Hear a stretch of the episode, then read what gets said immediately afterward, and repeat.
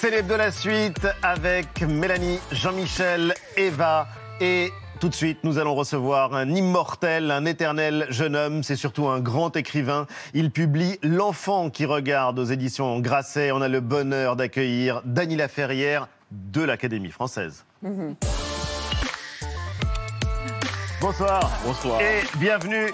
Merci euh, d'être avec nous. On est heureux de vous recevoir. Euh, justement, on est comme des enfants, des enfants euh, qui vous ont lu et des enfants qui avaient envie de converser avec vous. L'enfant qui regarde, c'est passionnant. Ça se lit comme un conte et c'est ce que me disait Eva.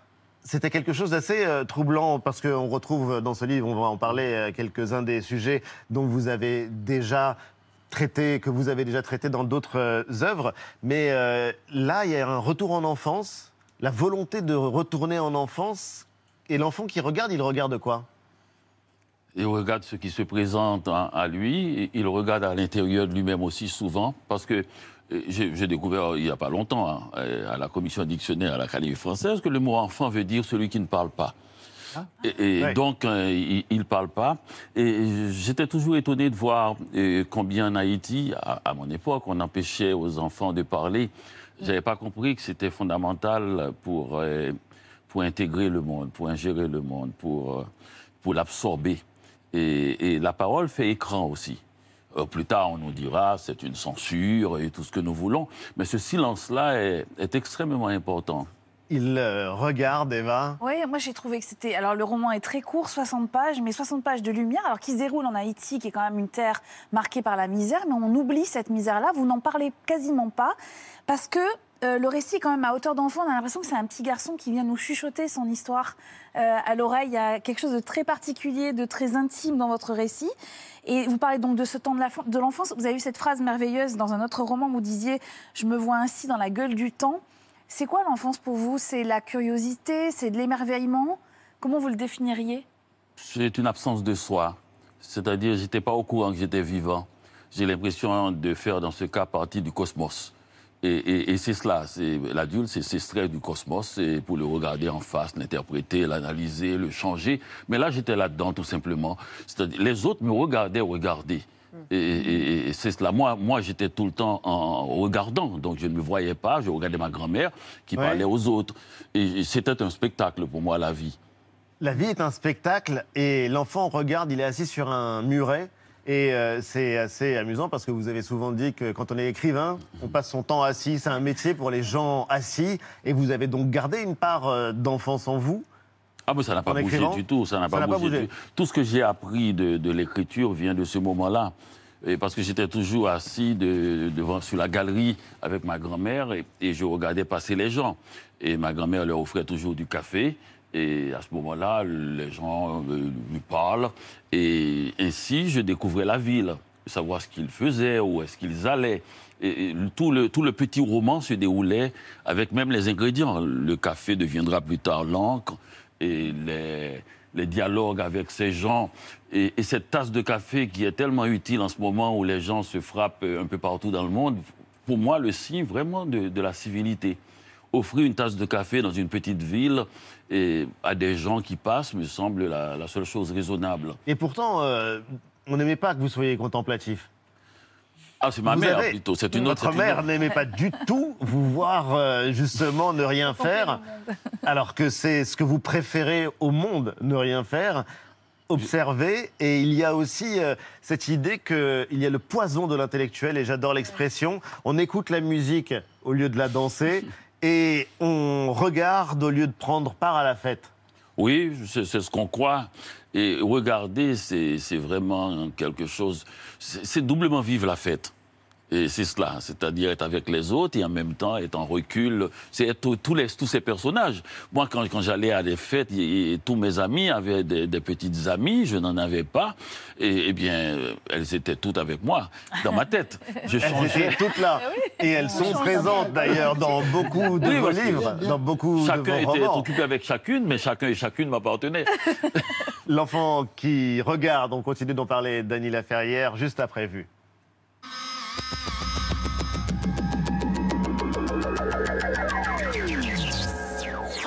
Des scènes de guérilla urbaine dans une ville ravagée par les combats. où l'on ne peut toujours pas compter les morts. Dix jours après l'attaque sur le théâtre de Mariupol, où des centaines d'habitants se protégeaient des bombardements, cette vidéo nous parvient aujourd'hui. Elle montre des rescapés filmés juste après l'attaque. La mairie émet ce matin un premier bilan. Selon des témoins oculaires dans le théâtre dramatique de Mariupol, environ 300 personnes ont été tuées à la suite d'une attaque d'un avion russe. Ces images de guerre, vous pensiez que vous finiriez votre vie sans les revoir? J'étais convaincu de ne jamais...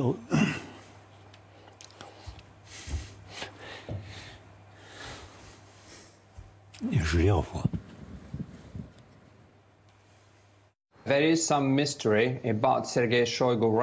Міністр оборони Росії Сергій Шойгу не з'являвся в публічному. Depuis deux semaines, le ministre de la Défense, invisible depuis le 11 mars, he is missing in action with no real explanation as to why. 8 lettres. avec Anomalie. 10 points. Un ministre de la Défense qui disparaît en pleine guerre, ce n'est pas terrible et il n'est pas le seul. Le chef d'état-major des armées russes n'a pas été vu depuis plusieurs jours lui aussi et ce n'est pas forcément une bonne nouvelle. Ces deux personnages jouent un rôle très important pour la stratégie nucléaire. Normalement, la chaîne de transmission de commandement de l'arme nucléaire, c'est le président Poutine, Shoigu, Gerasimov pour la mise en œuvre. Donc si vous en avez deux qui sont aux pâquerettes, ça, ça, ça pose un petit problème. Attention, ça va faire du bruit. On y va. Ah oui. Dans l'ensemble, les principaux objectifs de la première phase de l'opération ont été achevés. Les capacités de combat des forces ukrainiennes ont été réduites de manière importante, ce qui nous permet de concentrer le gros des efforts sur la réalisation de l'objectif principal, la libération du Donbass. Qu'est-ce qu'on a pu faire comme opération? Opération Reconquistada, opération, sous-marin, opération Jules Verne. Opération croque-cœur. Je me sens comme un soldat qui reprend sa retraite. Tu vois ce que je veux dire? Pour moi, c'est la fin de la guerre, on rentre au bercail. Le retour des États-Unis en première ligne. Joe Biden en visite aujourd'hui auprès de ses troupes en, Pologne. Ce sont désormais 100 000 soldats américains qui sont présents sur le sol européen. Et pendant ce temps, Kim Jong-un prend du bon temps. Il a lancé un missile intercontinental qui s'est écrasé au large du Japon, une provocation qui fait courir des risques d'escalade dans la région.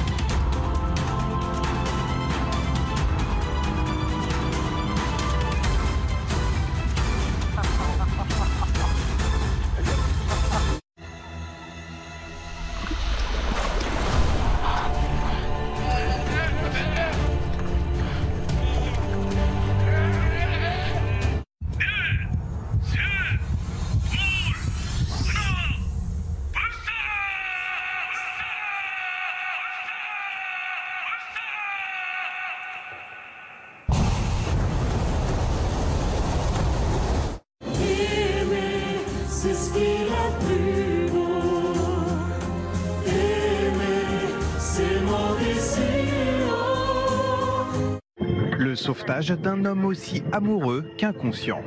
Parti de Phuket, ce Vietnamien de 37 ans tentait de rallier l'Inde à bord d'un canot pneumatique. Un périple de 2000 km pour rejoindre sa femme, dont il est séparé depuis deux ans à cause des restrictions Covid, mais surtout par manque de visa. Après 18 jours en mer et 80 km parcourus, l'homme a été secouru par la marine thaïlandaise. Vous êtes engagé depuis très longtemps dans la lutte contre le sida avec un slogan pour promouvoir l'usage des préservatifs de toutes les matières. C'est le lurex que je préfère. C'est le latex. Le latex Il fallait... Le caoutchouc, voyons, voyons, voyons. Selon un sondage chez les 15-24 ans, 23% pensent que le VIH peut se transmettre par un baiser. 17% par la transpiration d'une personne séropositive. Scientifiques n'avaient fait pareille découverte. 80% des personnes testées hébergent ces particules, imaginez. Théo Hernandez en remet dans les pieds de Paul Pogba. Deuxième chance pour le latéral de la CB. Jérémy vient déposer Il le dépose Ce centre Il repart quand même avec une cagnotte de 310 607 euros. Un scénario incroyable. L'équipe d'Italie championne d'Europe éliminée à domicile dans les arrêts de jeu par la 74e sélection mondiale sur cet unique but. Pour la deuxième fois consécutive, la Squadra Azzurra est privée de mondial. Je ne peux pas y croire. Pourquoi? Mon destin, c'est de supporter une équipe qui me fait souffrir à chaque fois. Comment ça se fait? Une équipe championne d'Europe qui ne va pas au mondial, qui se fait sortir par la Macédoine. C'était Vu, c'est l'hebdo, toujours en direct avec euh, l'écrivain Dany Laferrière qui publie L'enfant qui regarde. L'enfant Dany qui regardait Vu, qu'est-ce qu'il en a retenu? Euh, ce jeune homme qui, qui ne peut plus être euh, fanatique d'une équipe qui n'a- n'arrive pas à trop aller- souvent Oui, oui, oui. C'est d'une tristesse absolue. C'est d'une tristesse euh, absolue quand euh, vous parlez de l'enfant qui regarde. L'enfant, il regarde, mais il ne regarde pas la télé. D'abord parce que ça se passe en, en un temps. Oui, il n'y avait pas de télé, pas il n'y avait pas, pas- pas- pas de radio dans, dans ma famille. On pouvait en avoir, je veux dire, à, à Petit Gouave. Et, mais ce qu'on avait, c'était, oui, la vie. La vie. Oui, oui, le vivant, quand on voit un animal, il bouge vraiment. Et quand on entend des gens, ils ne parlent pas par- par des- avec des appareils, et c'est leur voix, la voix humaine. J'ai retrouvé cette sensation dans, dans des conditions difficiles. C'était au moment du tremblement de, terre de Port-au-Prince, où tout était arrêté. Pour parler à quelqu'un, il fallait s'approcher de cette personne. Et, et- et toute euh, cette relation avec le vivant était réapparue au moment du grand désastre. C'est toujours étonnant quand même. C'est toujours étonnant, oui. Est-ce que justement, quand vous avez écrit ce roman qui est très court, on disait 60 pages, vous aviez aussi cette, euh, cette envie-là de, d'écrire un, un roman de l'oralité qu'on, va pouvoir lire, raconter euh, à nos enfants? J'ai. J'écris comme ça. Enfin, Ouais. Je choisis toujours euh, la situation la plus facile pour, pour faire comprendre une, une image ou une émotion complexe. Ça, c'est, c'est mon vieux rêve. Et je rêve toujours d'écrire un petit livre comme ça qu'on peut. euh, enfin, la première chose, on ne peut pas dire qu'on a commencé mon livre jusqu'à présent, parce que dès qu'on commence, il faut finir, sinon c'est. C'est problématique. Avis au lecteur. Avis au lecteur. Oui, parce que souvent on me dit ça. J'ai commencé votre livre, mais je ne sais pas encore. Mais là, non. Et donc c'est déjà, déjà un point. Mais je voulais faire comprendre aussi que ce n'est pas la masse de pages qui fait un livre. J'ai écrit de très gros livres. C'est plutôt la masse d'émotions. Et, et parce qu'il faut des émotions qui apparaissent et qui sont étalées sans, sans précipitation dans un, sur un parcours très, très bref. C'est comme un sprint. Mais quand même, il, il- il faut qu'on retrouve les mêmes sensations et cette même satisfaction au bout. Quand on a terminé le livre, et le livre doit s'arrêter là. Et on, on- on doit, c'est c'est comme ça. C'est comme ça. Oui. Il faut l'accepter. Ouais. Vous avez déjà eu euh, l'occasion de dire que vous ne saviez pas où vous alliez quand vous commenciez à écrire euh, un livre. On est euh, samedi soir et quand on connaît votre parcours et votre œuvre, Dany Laferrière, on ne peut pas ne pas penser au petit samedi soir. Au petit samedi Oui. soir qui était le journal où vous écrivez dans les années euh, 70 euh, en Haïti. En 1976, l'un de vos amis était enlevé, torturé, assassiné par les tontons Macoutes, qui était la milice euh, du dictateur d'Haïti, euh, Duvalier. C'était un collègue, il travaillait avec vous, vous aviez le même âge, vous aviez 23 ans, vous avez échappé à la mort en essayant de comprendre euh, et de trouver euh, les coupables. Euh, Il est mort, mais ça aurait pu être vous. Et la nuit même, vous étiez à deux doigts de vous faire assassiner. Vous avez pris l'avion en catastrophe pour Montréal avec à peine euh, 20 dollars en poche. Quand vous regardez aujourd'hui ce qu'on voyait dans le VU, ce dont on a parlé tout à l'heure euh, dans l'émission, à savoir euh, la vie sous la dictature, la peur, l'exil avec des millions de réfugiés, est-ce que vous, vous sentez quelque chose comme un destin commun ou est-ce que ça vous semble étranger malgré tout? Euh, Dans une phrase, on peut mettre, mettre beaucoup de choses, mais dans, dans- dans la, dans la vie réelle, tout cela est distribué sur un temps très large.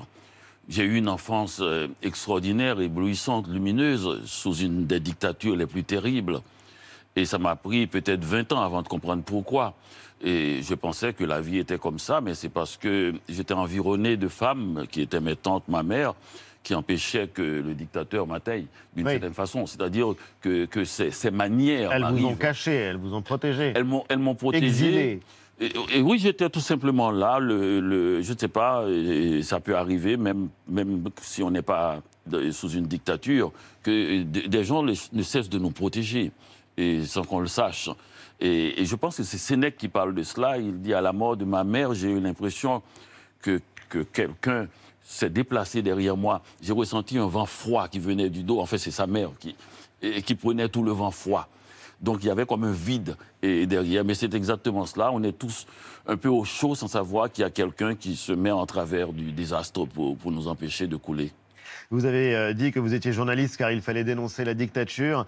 Le dictateur vous avez jeté à la porte de votre pays et pour y retourner, vous vous êtes passé par la fenêtre euh, du euh, roman et justement la transmission, l'amour de l'écriture, de la poésie, on le retrouve dans, dans ce livre. Oui, De et la avec, culture tout simplement. avec une figure centrale à vos côtés, enfin aux côtés du petit garçon, qui est un professeur, un mystérieux monsieur Gérard, euh, qui s'inspire directement d'un professeur que vous avez connu euh, enfant et qu'on découvre euh, donc à travers les yeux euh, du jeune narrateur. Monsieur Gérard va le prendre sous son aile, euh, lui transmettre ses passions, lui faire découvrir de grands compositeurs de musique classique, de grands écrivains, euh, de grands écrivains, la littérature et notamment euh, sa- son amour pour des, des poètes, de grands poètes, Rimbaud, Keats, Verlaine, et puis Baudelaire.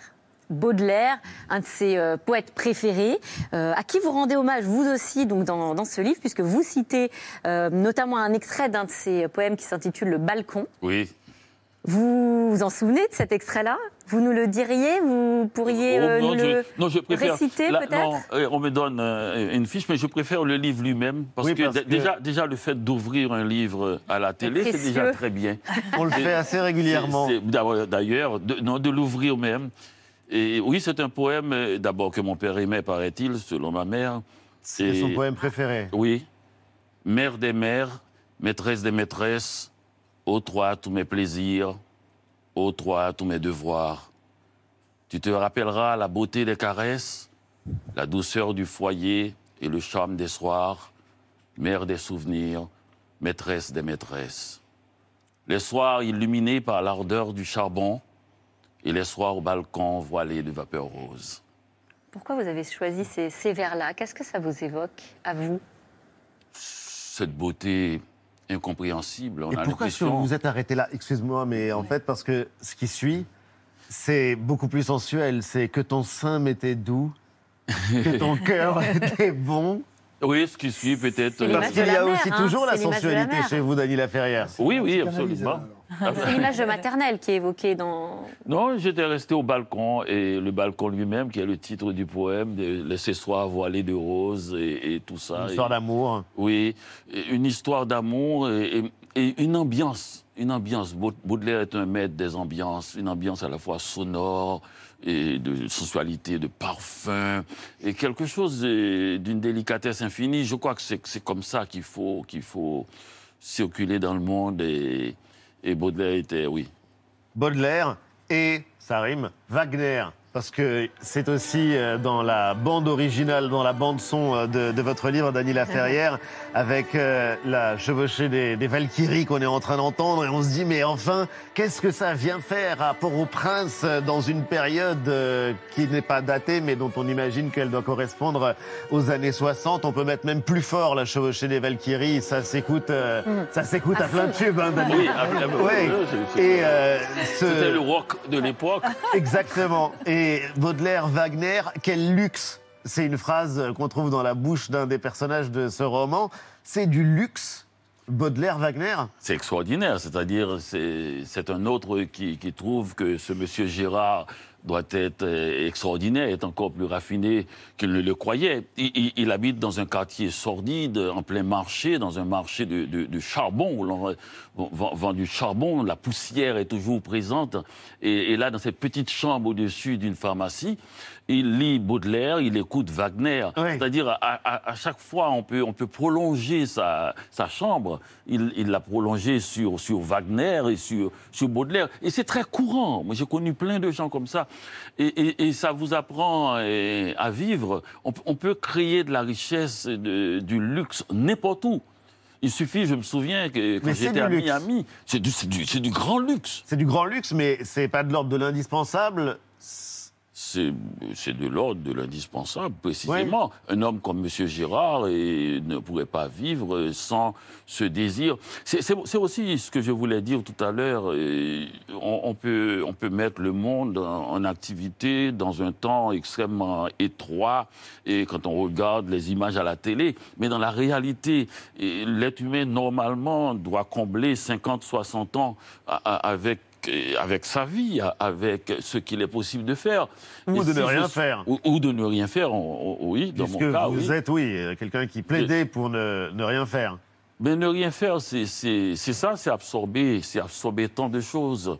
Et parce que quand on fait, on est dans un tunnel, le tunnel de sa propre vie. Mais quand on reste à la fenêtre, et, et on fait partie de tous les autres, puisqu'on on les regarde et, et on les apprécie peut-être. Peut-être. Il y a euh, la campagne présidentielle, euh, ça ne nous a pas échappé, vous êtes haïtien, canadien, mais membre de la plus prestigieuse institution littéraire au monde, donc l'Académie française.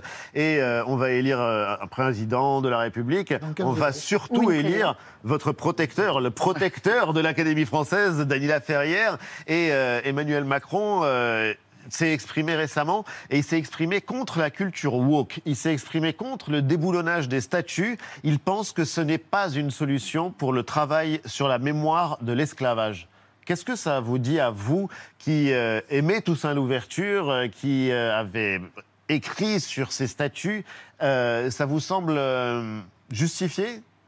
De, de dire qu'il ne faut pas déboulonner, Oui. sinon on ne saura Le pas. rapport au passé, puisque Oh, vous revenez bien- souvent. Bien sûr, bien sûr. Pour rendre le bien, passé bien, présent. Bien sûr, bien sûr qu'il faut, qu'il faut le passé, qu'il faut comprendre, qu'il faut savoir, qu'il faut une mémoire active. Il faut expliquer aussi. Il Oui, mais une- déboulonner les statuts, excusez-moi, c'est autre chose. C'est-à-dire connaître l'histoire, oui, mais honorer par une statue quelqu'un qui a été un criminel de guerre, par exemple. Eh bien oui, il Eh faut. ben, il faut, dé- faut pas la déboulonner, celle-là Il y a une statue à Saint-Philibert de Grandlieu, la statue Louis de la Mauricière, qui a, été, qui a assassiné les Arabes en Algérie. Et la statue le représente d'ailleurs, elle a été fondue en 1908, sabre au clair, dans le geste le plus agressif qui soit, mais elle a été fondue au temps où les Européens étaient dominants en Algérie. Elle est en France aujourd'hui en Loire-Atlantique. C'est la statue d'un criminel dans la posture d'un criminel. Et le président de la République dit il ne faut pas déboulonner cette statue. Et pourquoi? Pourquoi il faut la garder celle-là? Alors, on était dans un petit garçon et Ah, je parlais de choses extrêmement subtiles, raffinées. Et là, et là je, je suis présenté au public comme quelqu'un qui, Non. qui est pour la statue d'Hitler? Non. Et, et- et- et- et non, c'est Non, non, c'était vraiment juste une question intention. oui, c'est une évidemment. façon. Non, non, c'est une façon de, de présenter. Je ne suis pas du tout pour qu'on conserve les, les tueurs, puisque moi-même j'en ai subi et les, conséquences. les- les conséquences de cela. Mais il faut dire aussi que c'est un vaste, c'est une vaste campagne où, où- où l'on où l'on prend. J'ai déjà vu tellement et, et frappé d'un côté comme de l'autre. Vous savez, sous la dictature, euh, on, nous faisait honorer des criminels aussi. Et de l'autre côté, on, nous fait honorer d'autres. Les héros et les, et les, et les tristes cires, euh, j'en ai vu dans ma vie. Et c'est pour ça que je mène, euh, et la littérature est au cœur de, mon travail. C'est une affaire de, longue haleine.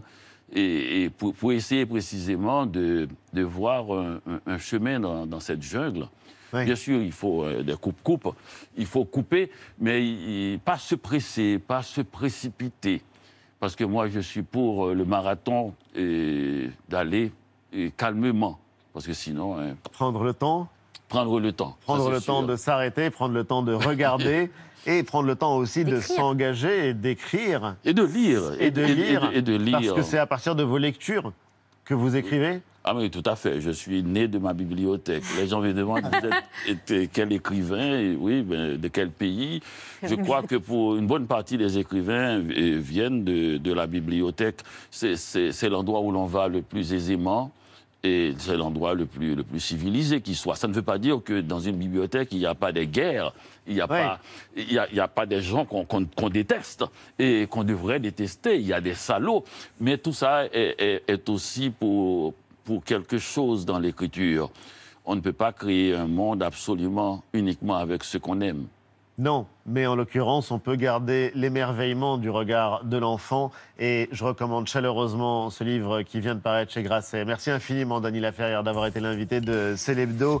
L'enfant qui regarde. Et puis, dans la splendeur de la nuit, c'est aux éditions Point, une collection dirigée par l'ami Alain Babankou, qui était notre invité il n'y a pas si longtemps. Célébdo se termine. Merci encore, euh, monsieur l'académicien. Tout de suite, nous, président, Et merci. la présidentielle racontée par la voix chaleureuse et sensuelle de Mathieu Béliard. Et euh, vous savez que ce week-end, c'est le site d'action. Composez le 110 pour faire un don. Et lundi, 19h, Anne-Elisabeth Lemoine vous retrouvera aux commandes de C'est à vous. Et quant à nous, on vous donne rendez-vous samedi prochain. Merci de nous avoir suivis. Salut les amis. Salut. Salut. Salut monsieur. Salut.